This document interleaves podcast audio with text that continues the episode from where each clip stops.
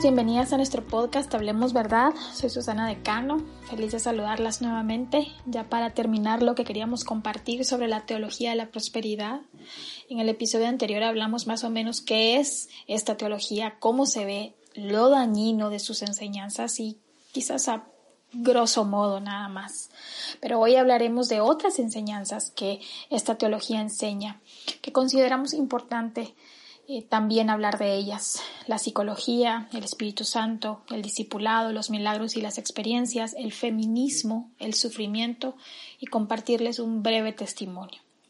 Así que solo recordemos que la teología de la prosperidad enseña que nuestras obras, que incluyen dinero, servir y servir, es una condición para recibir lo bueno de Dios enseñan con mensajes motivacionales sin filtro, mezclando a que el hombre se sienta mejor consigo mismo, como una madre consentidora que en vez de disciplinar a sus hijos para que crezcan, los mima y, y da todo lo que quieren para que sean dependientes de ella y no crezcan en dependencia del Dios que proclaman.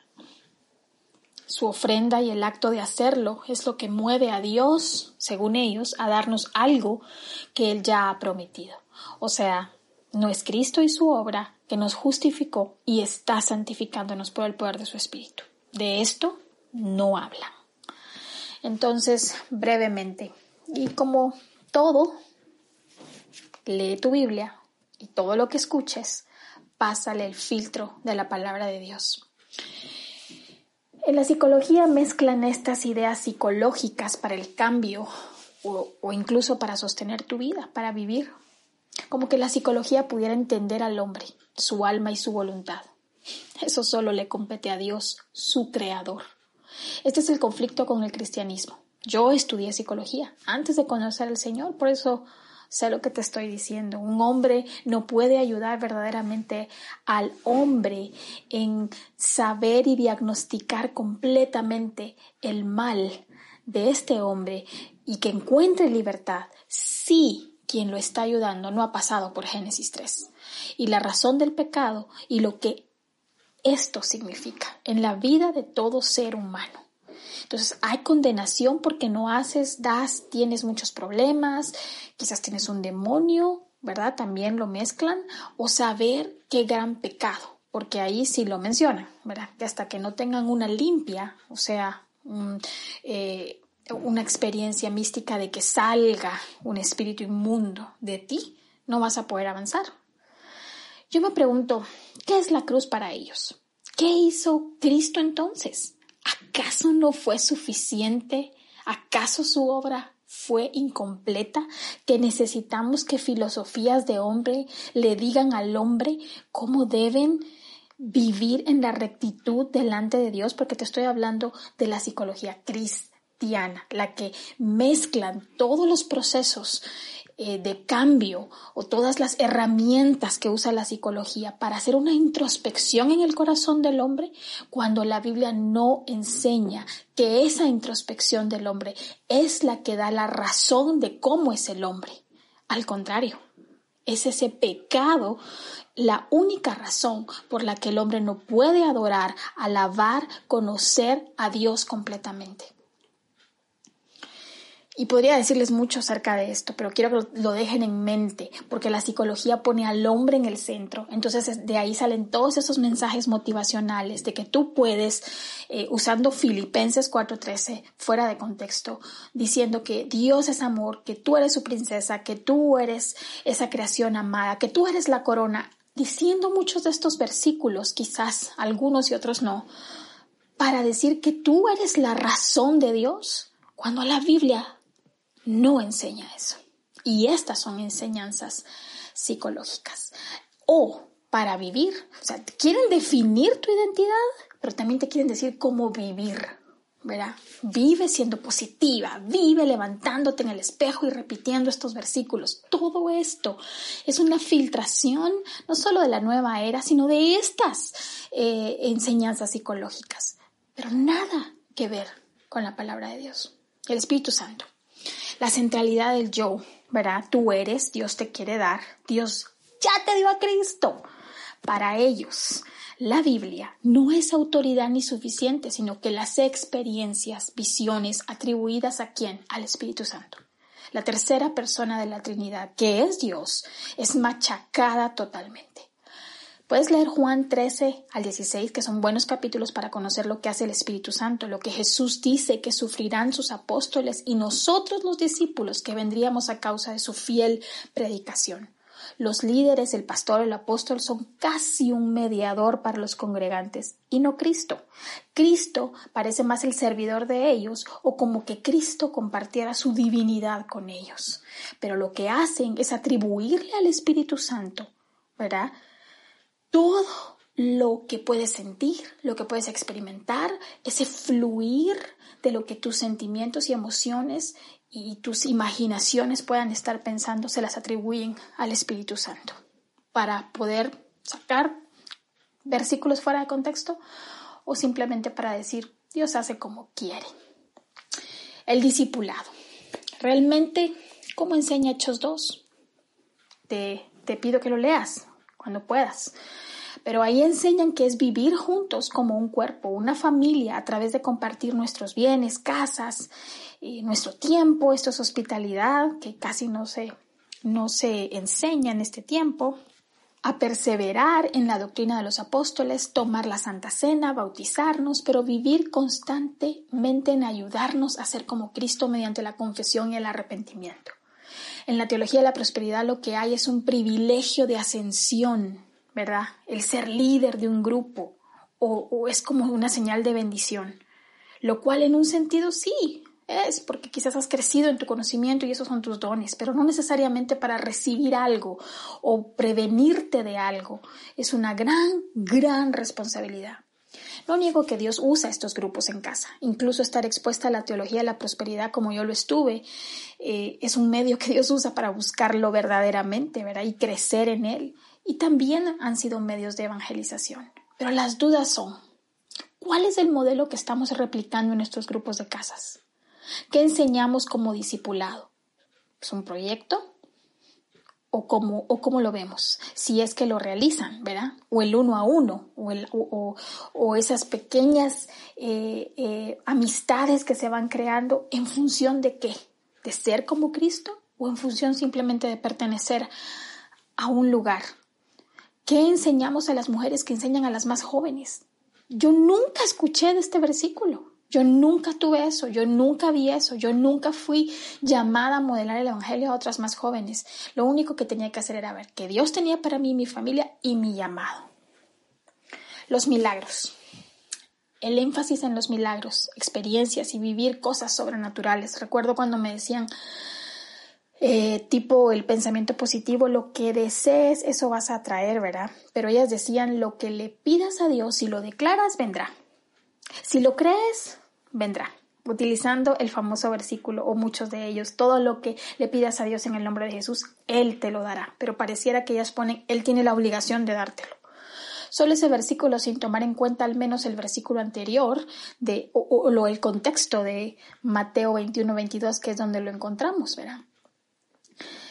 Eh, mira, la falta de fe de los discípulos no se debe en estos contextos de estos versículos a que carezcan de confianza o a que no esperen un buen resultado, pues ellos estaban aparentemente angustiados y sorprendidos. No olvidemos el contexto en el cual estos versículos fueron escritos.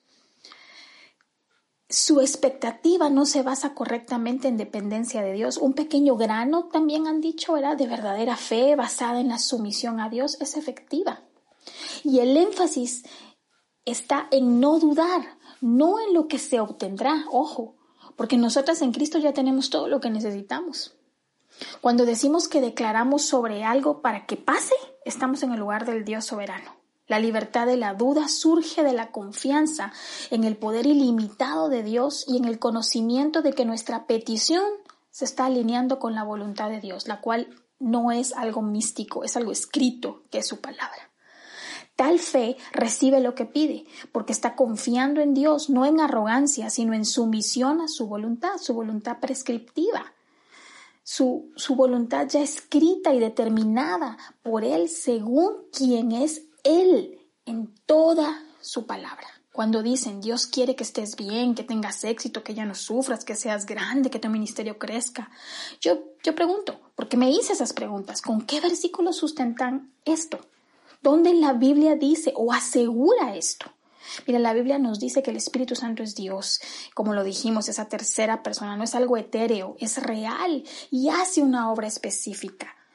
Entonces no podemos atribuirle a, a, todos, a todas estas experiencias, a todos estos milagros que yo escuchaba mucho, ¿verdad? Eh, si no tienes gasolina, ora y decreta que esa bomba de gasolina se va a llenar en el nombre de Jesús. Eh, que si eh, tu esposo eh, no le pagaron ese día, declara que algo sobrenatural pasa y viene ese sueldo.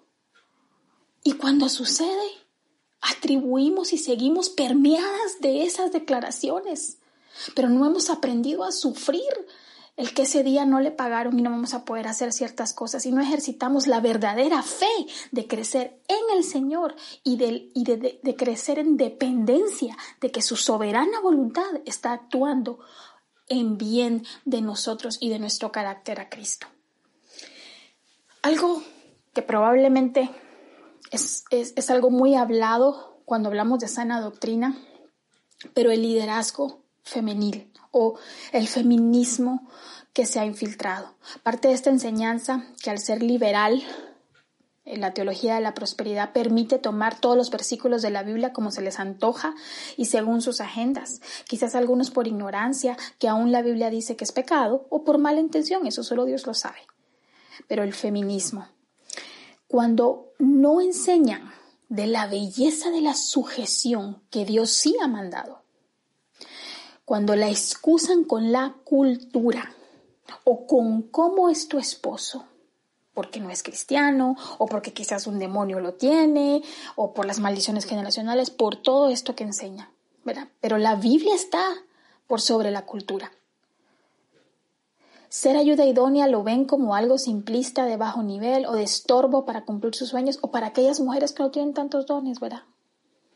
Que están en sus casas, las feministas del mundo están peleando por sus derechos a su manera, no por un valor o dignidad a la manera de Dios. Están peleando por dejarlas hacer como quieran, ser independientes, como Eva en Génesis 3, porque esto les parece justo. Y mira, la teología de la prosperidad, al, al permitir entrar cualquier enseñanza, porque dicen, el espíritu hace como quiere, dejémoslo fluir, él nos dice qué hacer, o yo siento esto, o yo creo que esto es lo que Dios me está diciendo, porque muchas mujeres me buscan, porque tengo estos dones, lo hacen a costas de lo que dice la Biblia.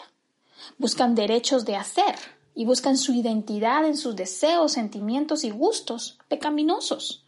Algunas son más vistosas que otras. El Dios de la Biblia fue el primero en abogar por ellas por nosotras, las mujeres, antes que cualquiera. Primero porque les concede a Cristo como a todo hijo y en su ley externamente le concede salvación. Daba tierra a las mujeres, velaba por su seguridad, la ley lo dice, lo cual Cristo cumplió, por tanto es vigente, es vigente que en Cristo está cumplido para nosotras que las mujeres seamos dignificadas, valoradas en nuestro llamado si somos madres, si somos esposas, si somos eh, o solo somos solteras por el momento, o ese es el llamado que Dios tiene para nuestra vida. Y que todas nosotras somos parte de la construcción del cuerpo de Cristo, con lo que Él nos provee y nos da. Y esto lo hacía Dios en aquel tiempo y lo hace hoy porque somos parte de su pueblo. El Señor las protegía cuando estaban en menstruación, las protegía de la infidelidad, las protegía de quedarse viudas. Dios siempre las atendió y en su ley quedó escrito esas condenaciones al hombre por infidelidad, por hacer harems con ellas, por tratarlas injustamente. El pecado del hombre es el problema y el pecado del hombre arruinó todo esto. Pero Dios siempre cuidó y guardó a las que eran suyas. La teología de la prosperidad, permeada por todo esto, impulsa que las mujeres encuentren sus llamados y propósito en ser profetas, pastoras y escuchado apóstolas.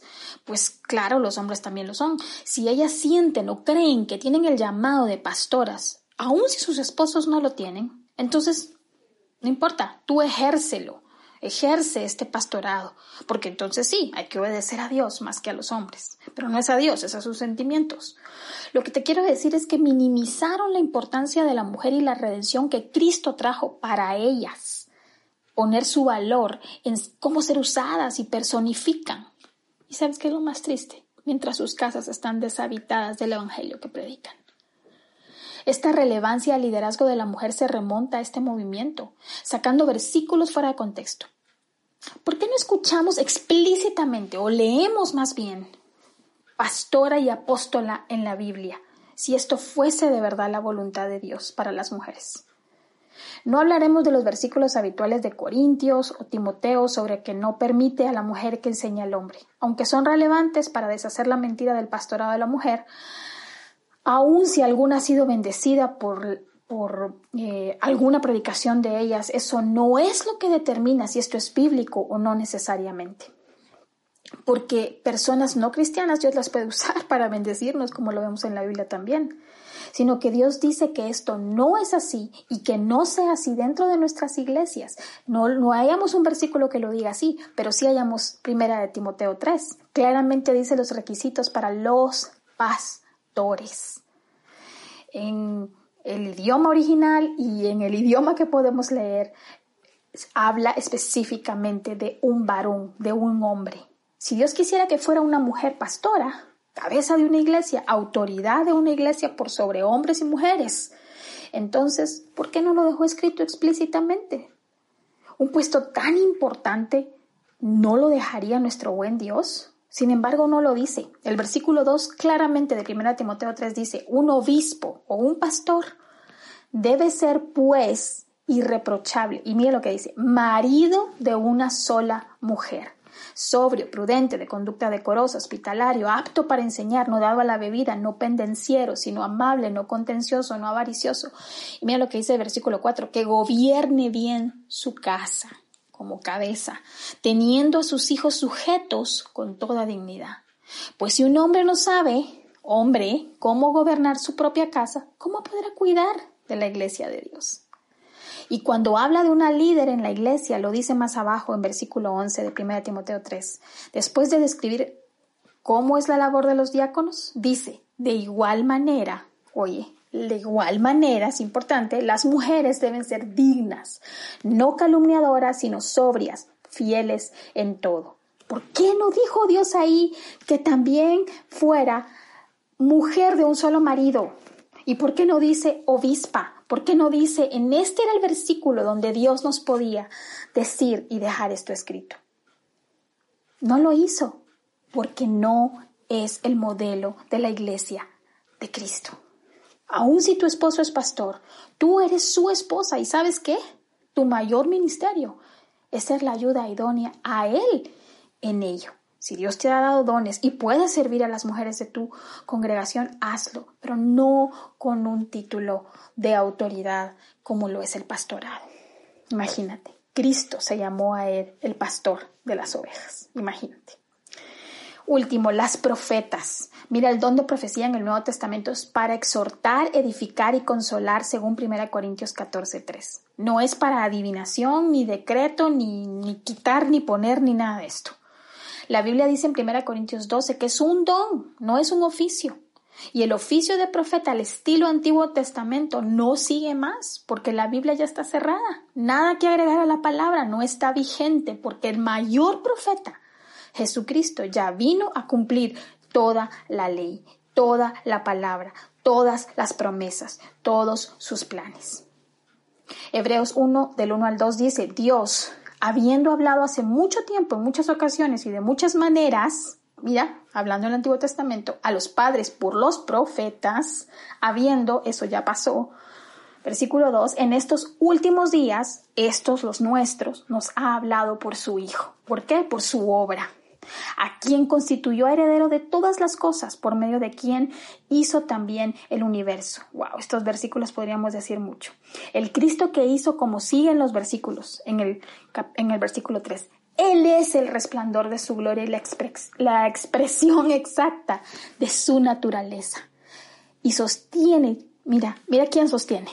Él, todas las cosas por la palabra de su poder. Después de llevar a cabo la purificación de los pecados, el Hijo se sentó a la diestra de la majestad en las alturas, siendo mucho mejor que los ángeles por cuanto ha heredado un nombre más excelente que ellos. Quiero gritar y decir amén. En estos cuatro versículos está la Biblia resumida. Habló por los profetas en su tiempo para profetizar sobre el Hijo. Pero el Hijo, que es Dios, que ha hecho todas las cosas, que Él las sostiene porque Él purificó nuestros pecados y ahora es Señor sentado a la diestra de la majestad en las alturas. Él es mucho mejor. Él es el mayor profeta. De Él hablan las escrituras y las escrituras son la palabra profética más segura. Mira, estos son temas extensos, sin embargo no quería dejar de traerlos a la mesa porque mucho de lo que está sucediendo en este tiempo son las profecías y el liderazgo de la iglesia está definido por lo que ellos dicen que sienten que el Espíritu les dice. Entonces, no entiendo para qué, para qué la Biblia entonces para ellos. El penúltimo punto, el sufrimiento. Este es otro tema extenso, pero no quería dejar de hablar de él. La teología de la prosperidad no solo te enseña el pensamiento positivo para traer lo bueno o para declarar que lo bueno te pase, literalmente que la montaña, que es un jefe malo, que sea quitado porque te trata mal, o una herencia que te quitaron, que te la devuelvan, o una amiga que chismea de ti reciba su merecido, aunque no lo digamos así, o lo que está estorbando tu llamado se lleve a cabo usando la fe como un amuleto y como una decisión de obedecer a Dios, ¿verdad? No, perdón, no como una decisión de obedecer a Dios en vivir para Él negándote a ti misma. El sufrimiento viene de todas partes, es injusto muchas veces, sí, pero también es consecuencia del pecado original y a veces del nuestro. El sufrimiento es la herramienta más precisa que Dios usa en nuestras vidas. No solo expone lo que mueve nuestro corazón, sino también expone si hemos creído verdaderamente en el Dios de la Biblia. Toda eh, la Biblia está llena de historias de sufrimiento y de injusticia y ninguno de los hombres que pasó por esto empezó a decretar que se fueran de ella. Aún en la súplica de nuestro amado Cristo, no le fue concedida pasar por él la copa aún en quitarle los aguijones de Satanás a Pablo, no le fue concedida. Y a Job, que ni siquiera sabía qué estaba pasando en las cortes celestiales, tampoco le fue concedido quitar el dolor por el que pasó y las pérdidas que tuvo. Y todos podrían decir que ese tiempo fue el mejor, no para recibir más, o para que luego vas a ser condecorada, ¿verdad? Como también escucho, ay, pasaste esto malo, pero es porque Dios te tiene algo mejor. No, Ellos solo pudieron alabar porque conocieron más a Dios. Y en el caso de Cristo, Él sufrió para que nosotras hoy podamos conocer, creer, amar a Dios. Sufrir no es algo que recibamos con alegría, por supuesto que no, no somos masoquistas, somos humanas aún. Pero el Evangelio debiese redefinir cómo respondemos y vemos nuestras tribulaciones. La teología de la prosperidad prácticamente te quiere hacer inmune a la herramienta de Dios para que vivas en santidad y obediencia. Ninguno de los hombres de Hebreos 11 proclamaron su amor por Dios, dependencia o fe en Él, esperando la esperanza valga la redundancia, futura de una nueva ciudad en los cielos si no hubiese sido porque pasaron por sufrimiento. La historia de Habacuc nos narra que los babilonios en su alegría y pomposidad se enorgullecían. Y sabes, esto solo los alejaba de Dios.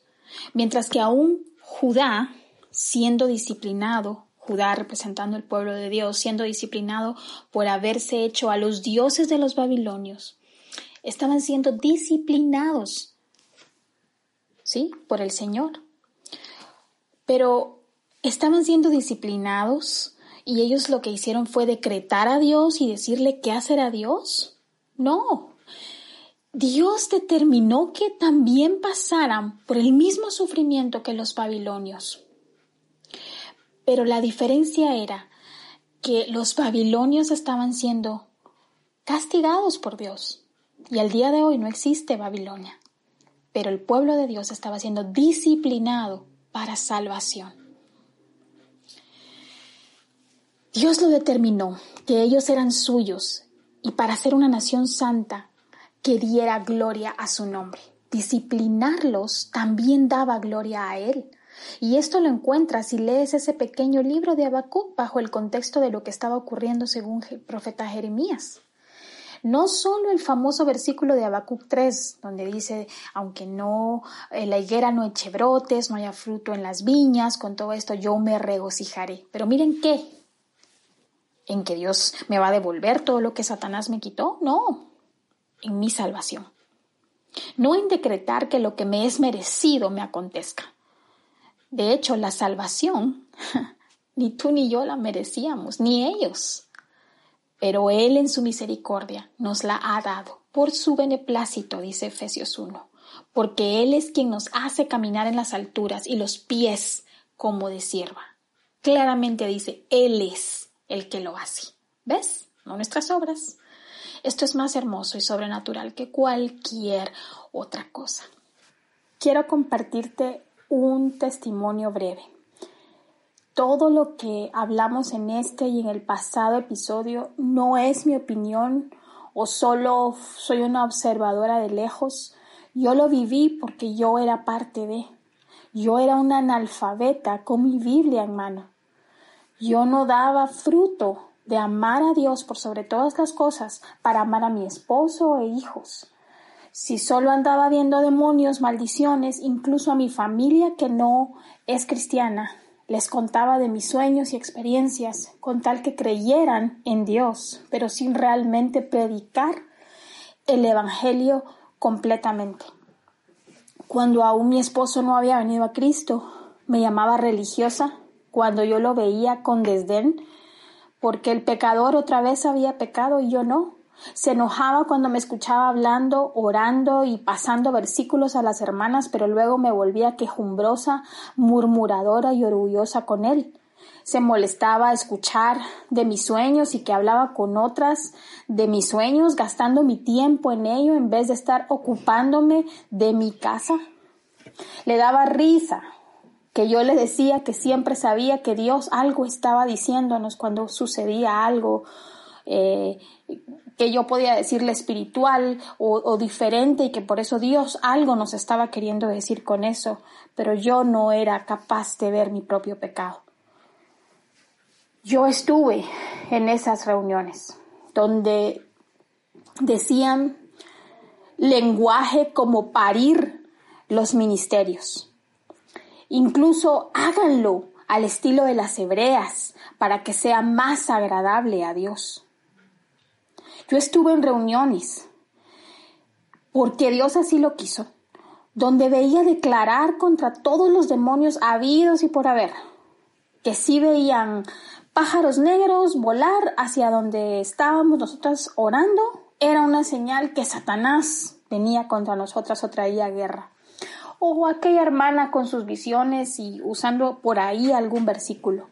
O bien otra que decía, hagamos ayuno, ofrendemos esto, hagamos pacto con esto, con este dinero, para que Dios nos haga esto, para que Dios vea esto. Yo estuve cuando un falso profeta con su saco en el púlpito empezó a bendecir, entre comillas, a quienes donaban mil dólares. Y quienes no llegaban a tanto, no tenían en ese momento esa cantidad, no podían pasar por su saco se iban a perder esa bendición de su saco porque era un hombre tremendamente millonario. Me enseñaron a orar por la escasez contra Leviatán, el demonio que apresa las finanzas. Me enseñaron a orar y esperar que Dios me diera una revelación como respuesta para qué hacer con mi esposo no convertido. Llevé a mis hijos a escuchar estas locuras. No sabes cuánto me arrepiento. Cuando un disque profeta le dijo a mi hija, que tenía más o menos ocho años, a mi hija mayor, que su papá iba a cambiar y ser cristiano. y que esto iba a suceder el 8 de marzo de ese año. ¿Y sabes qué? No pasó. No sabes cuánto mi hija lloró. Yo sé que quizás digas, qué tontería, ¿cómo no te diste cuenta que eso no es cierto? Pero mira, fue mi primera iglesia. Por lo tanto, era lo único que conocía como cristiano y olvídate que dijeras algo de esto o que las dudas que a veces sí tenía muy dentro de mí pudiera expresarlas porque entonces estaba pecando contra la iglesia, contra el pastor, contra la unción o contra las eh, pastoras y las profetas. No fue hasta que dije basta, mis problemas en casa aumentaron, nada parecía salir. Ya Dios había propiciado todo esto para que yo dijera ese basta. Y mm, porque me desanimaba mucho, pensaba que yo eh, no tenía fe suficiente, realmente qué más podía hacer para que Dios me diera las, las revelaciones, las unciones o, lo bien que le estaba yendo a todas las demás personas o que me diera el dinero para, para eh, pactar y para ofrendar, para diezmar, para dar primicias, porque para dar, para otra segunda ofrenda, para que la iglesia tenga mejores instalaciones. Sin embargo, no fue hasta un incidente en la iglesia y las situaciones en mi hogar que Dios usó para abrirme los ojos y empecé a hacer las preguntas correctas. ¿Será que de verdad esto es bíblico? ¿Qué dice de verdad la Biblia sobre los demonios, las maldiciones generacionales, darle dinero a Dios para que me prospere? ¿Le estoy robando de verdad a Dios?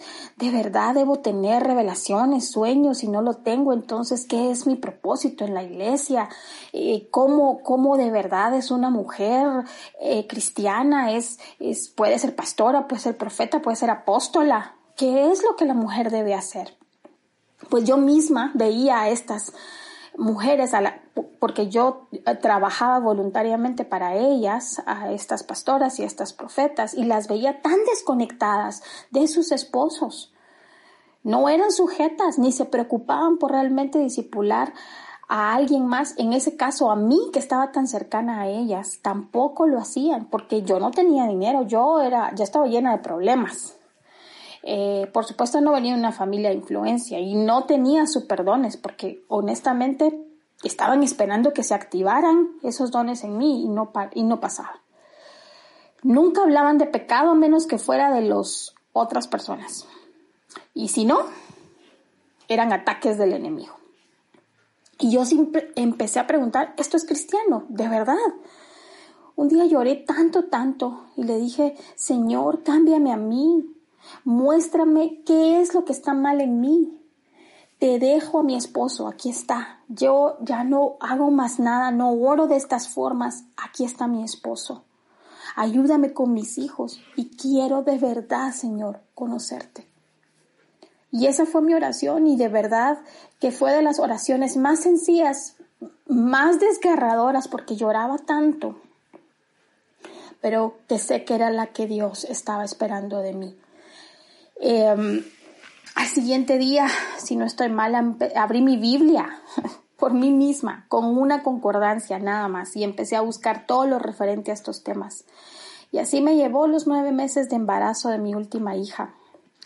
Estuve en descanso esos nueve, nueve meses porque ya estaba un poco avanzada de edad para tener otra hija, o era lo que me decían acerca de mi salud, y Dios usó eso para que yo pudiera estar eh, leyendo eh, su palabra. Eh, un día le dije a una de ellas, antes de retirarme de ese servicio voluntario, porque trabajaba en la radio también, para hablarle a las mujeres, y mm, a una de ellas le dije, la, la, salvación no se pierde, y me dijo literal, estás cayendo en falsas doctrinas, la salvación se pierde. A la semana siguiente me retiré, ya no quise trabajar más y así fue como dejamos de ir a esa iglesia. Y te puedo decir el montón de profecías que no se cumplieron, que estaban mal dichas, que eran repetidas y que eran incluso copiadas. ¿Sabes qué? Son los frutos. La diferencia son los frutos mientras estás ahí. ¿Son tus esfuerzos o es, o sea, tus obras, tus pactos? Moralismo, querida hermana. Si son tus experiencias, misticismo. si es tu bienestar y, que los demás estén bien y colaboren para tu gloria y, avances en el reino de Dios y que ya viene tu tiempo mejor, ya pasas a otra dimensión y Dios quiere darte más y más y más, a manera de que tú seas la que te lleves la gloria, humanismo. Si es dejar que el Espíritu Santo fluya y haga como Él quiere, aunque contradiga la palabra, es liberalismo. Hacer a Dios al hombre y no el hombre a Dios es parte del reduccionismo. Dividir tu vida religiosa de las cosas ordinarias y decir esto es más religioso, esto es más sagrado que lo otro, dualismo. Dios nos salvó completamente y todo lo que Él hace y ha creado es bueno y es para su gloria. Nada de esto es enseñanza bíblica. Hermana, ¿has confesado que eres orgullosa? ¿Has confesado que tú eres parte del problema de tu matrimonio o de tus relaciones con otras personas? ¿Amas de verdad tu iglesia local? ¿Te congregas? ¿Te comprometes a servir en discipulado para que otras crezcan en el conocimiento de la palabra? ¿Puedes defender la palabra de Dios? ¿Puedes defender por qué Dios existe? ¿Por qué Dios es Dios? ¿Por qué Cristo vino? ¿Por qué fue necesario? ¿Qué es lo que pasa en el proceso de cambio de todas nosotras, cristianas, hijas de Dios? ¿Cómo debe verse una mujer? ¿Por qué no se debe ver de esta forma? ¿Por qué no puede hacer estas cosas? ¿Por qué no cree que el feminismo sea parte de, de las enseñanzas bíblicas? ¿Podemos defender esto con la Biblia y con convicción? Porque si yo quería aprender la palabra, me estaba basando solo en la letra. Eso es lo que me decían cuando hacía preguntas, pero no en el espíritu. Como que el espíritu no inspiró la letra. Es una confusión. Pero a manera de conclusión, siendo santificadas, pero venciendo como Cristo venció, es en donde estamos ahora, esperando que Cristo regrese. Mira, Cristo es la promesa cumplida del Antiguo Testamento profetizada desde Génesis 3.15. Él es quien nos rescató de la maldad de nuestro pecado para ser libres en obedecerle. Antes no podíamos, hoy sí. Hoy su misericordia se ve en que respondemos a su llamado porque Él nos abrió los ojos para verle. Hoy su misericordia se ve en cada día, en cada cosa cotidiana que hacemos, desde lavarnos los dientes hasta enseñar la Biblia. Él está ahí, Él está con nosotras. Y todo lo que hacemos lo hacemos para su gloria. Enfrentar una infidelidad, educar a nuestros hijos, ayudar a otras hermanas, hacer esas obras de misericordia que la palabra sí nos manda a hacer como hermanas en Cristo, luchar con nuestro pecado que pareciera a veces más grande Hoy su misericordia sigue operando. Su sacrificio sigue siendo válido en todo lo que hacemos. Sigue siendo suficiente para sostenernos en nuestros días malos y en nuestros días buenos. El sufrimiento vendrá porque el sufrimiento en Cristo tiene propósito para hacerte como Él. Que no te priven de esa herramienta que Dios usa para hacerte como Cristo. Romanos 8, del 28 al 29. Sí, el tronco, si la raíz sufrió, ¿cómo no sufrirán las ramas? Esta teología no da esperanza firme ni eterna. La esperanza está en un optimismo utópico engañoso, está en tus esfuerzos, en obras, en una mente liberal, pero contradice toda la doctrina bíblica que es una iglesia local, en donde debiese enseñarse salvación por fe.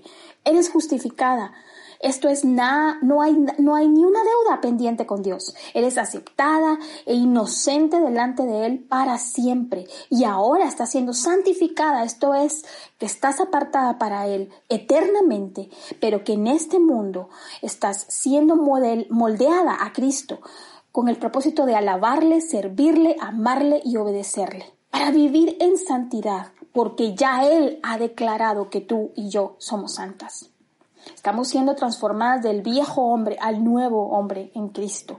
Efesios 4 del 20 al 23. Él te asegura que te glorificará juntamente con Él cuando sea todo consumado en el final de los días de su segunda venida. Romanos 8 del 18 al 24. Hebreos 10 del 32 al 39. Así que persevera en la esperanza de gloria que es Cristo, como dice Filipenses 1:29. La esperanza en Él es segura y firme, como dice Hebreos 6:19. Oro esto por ti.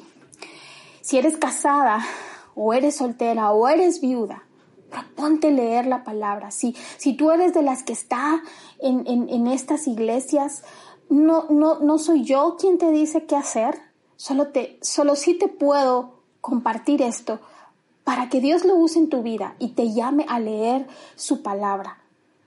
Eso, nada más, porque la palabra bendita es la, la palabra profética más segura y esas palabras proféticas que van a empezar a venir ahorita, a final de año, de que Dios, este es el año de esto, este es el año de lo otro, esas palabras proféticas no determinan nada en tu vida, sino el Dios que te creó, que ya determinó tus días. Su palabra ya está escrita, la palabra profética más segura, inspirada por Él, que prevalecerá eternamente. Gracias porque hoy compartimos contigo este tema y meditar de su palabra contigo, querida hermana. Si te son de bendición estos audios, compártelos. Oro que sean de edificación y el amor por su, por su palabra crezca cada vez más en ti como fruto que eres su hija, que ama su verdad y anhela ser una mujer que habla verdad, que es Jesucristo revelado en su palabra. Si quieres contactarnos o quieres ah, saber más de lo que escribimos, Estamos en Instagram y Facebook como Ella Habla Verdad o en nuestro website www.ellahablaverdad.com o puedes escribirnos a ellahablaverdad.gmail.com. Encontrarás también una serie que titulamos ¿Dónde está en la Biblia? o u otra que tenemos que se llama ¿Y el contexto? Ahí puedes leer los diferentes posts que particularmente hablan en contra de estas enseñanzas y de otras. Así que Gracias por escucharnos y gracias por tu tiempo. Dios te bendiga.